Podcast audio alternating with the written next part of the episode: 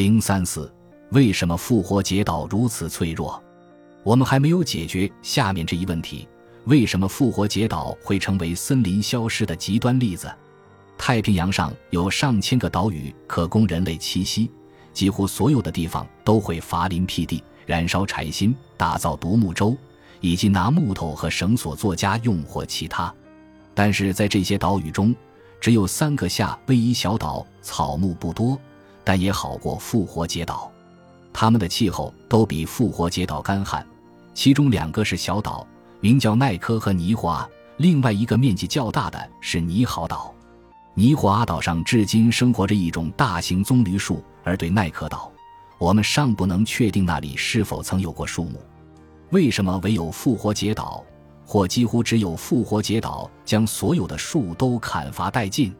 有人给出的答案是，因为复活节岛上的棕榈树和托罗密罗树生长速度缓慢。但这一理由并不能解释为什么至少十九种相关种类的树木在东波利尼西亚岛屿生长良好。我怀疑是由于一些科学家们不愿意承认是复活节岛民造成了森林的消失，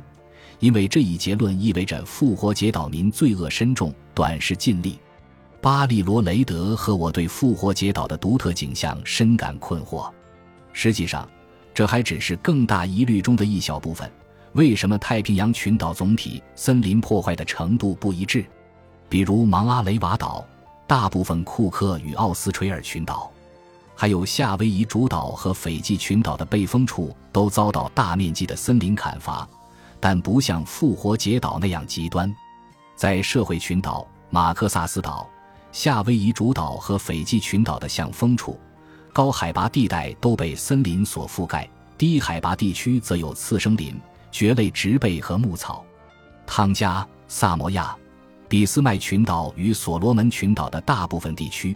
还有麦卡梯岛仍保留着大面积的森林覆盖率。这些差异又该如何解释呢？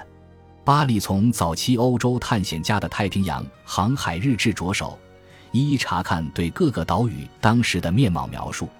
他摘录整理了当时欧洲人对八十一个岛屿森林破坏程度的最初印象。即太平洋岛民在岛上生活了数百年或上千年之后，但在欧洲人登陆之前的生态环境状况。对这八十一个岛屿，我们可以列出九种重要的物理因素，用于解释森林破坏程度的差异。有些我们只要一看到数据就能迅速做出判断，但我们还是将数据进行了多种统计分析，以便排除主次。是什么致使太平洋岛屿的森林消失？下述列项中，前者比后者更容易遭受森林消失：干旱的岛屿与潮湿的岛屿，寒冷的高纬度岛屿与温暖的赤道岛屿，古老的火山岛与年轻的火山岛，没有落尘的岛屿与有落尘的岛屿，远离中亚沙尘暴的岛屿与靠近中亚沙尘暴的岛屿，没有珊瑚礁围原的岛屿与有珊瑚礁围原的岛屿，地势低的岛屿与地势高的岛屿。地处偏僻的岛屿与有左邻右舍的岛屿、小岛与大岛，以上所有九种物理因素都有可能致使森林消失。其中最重要的是雨量和纬度。干燥寒冷、远离赤道的岛屿比湿润的赤道岛屿更易遭受森林消失。正如我们所预计的，植物与种子的生长速度与降雨量和温度密切相关。如果在新几内亚低地这样的湿热地带伐木，一年内原地就能长出二十英尺高的新树，然而在干冷的沙漠，树的生长速度则要缓慢得多。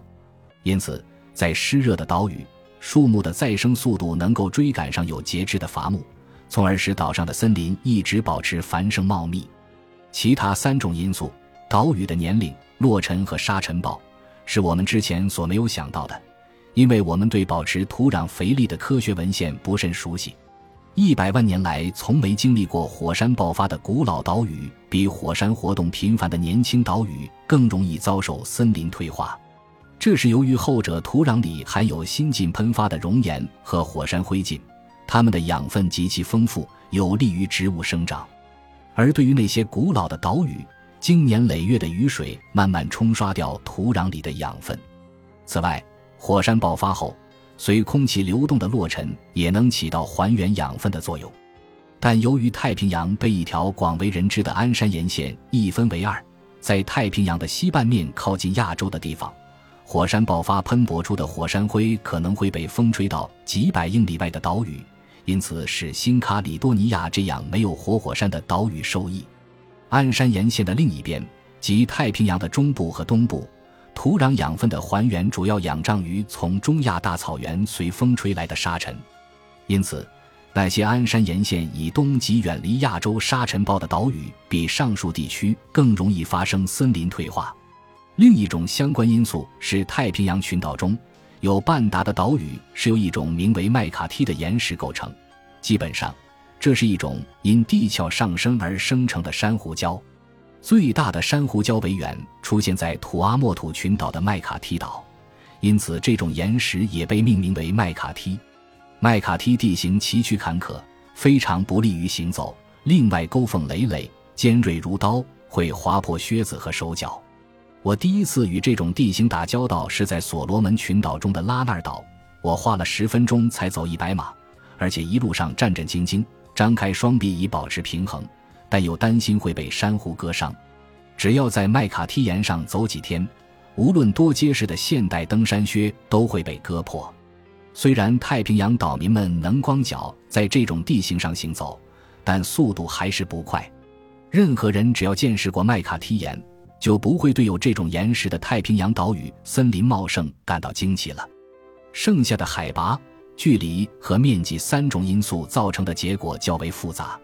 高海拔的岛屿森林退化情况较轻，因为高山带来充分的降雨和云雾，雨水落到低地就成为溪流。雨水还能带来养分和落尘，这些对于植物生长都起到重要的作用。另外，高山如果太高太陡峭，岛民们就不会去伐林辟田。与那些遗世孤立的岛屿相比，有左邻右舍相挨的岛屿更容易维持茂密的森林。这可能是因为前者的岛民只能待在岛上，很少外出，所以对环境造成较大的影响。而后者的岛民则会把更多的时间和精力放在贸易、掠夺和殖民上。小岛比大岛更容易遭受森林退化，是因为相对而言，大岛地广人稀，需要花费更多的时间来砍光所有的树，因此不适合做农田的概率也就大些。根据上述讨论的九种因素，复活节岛森林消失的概率有多大呢？巴利罗雷德和我经过对八十一个太平洋小岛分析研究后。发现，在这些岛屿当中，复活节岛的纬度为第三高，降雨量、火山灰落尘、来自亚洲的沙尘暴均为最少，没有珊瑚礁为源，与相邻岛屿的距离为第二远。此外，地势较低，面积也小。这八种因素使得复活节岛很容易造成森林退化。复活节岛的火山年龄很轻，岛上的破伊克半岛是最老的火山，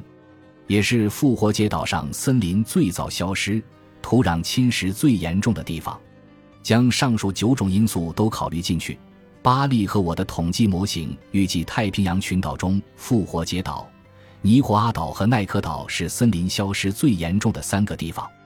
而事实正是如此，尼霍阿岛和奈克岛最终成为渺无人烟之地，只有一种树木在那里生长；而复活节岛则完全成为不毛之地，百分之九十的人相继离去。总而言之。复活节岛森林消失情况之严重，并不全是因为岛民貌慈心狠、短见无知造成的，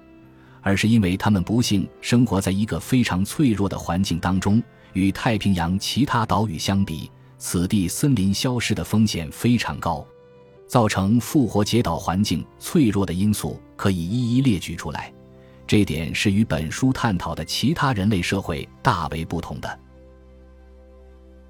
本集播放完毕，感谢您的收听，喜欢请订阅加关注，主页有更多精彩内容。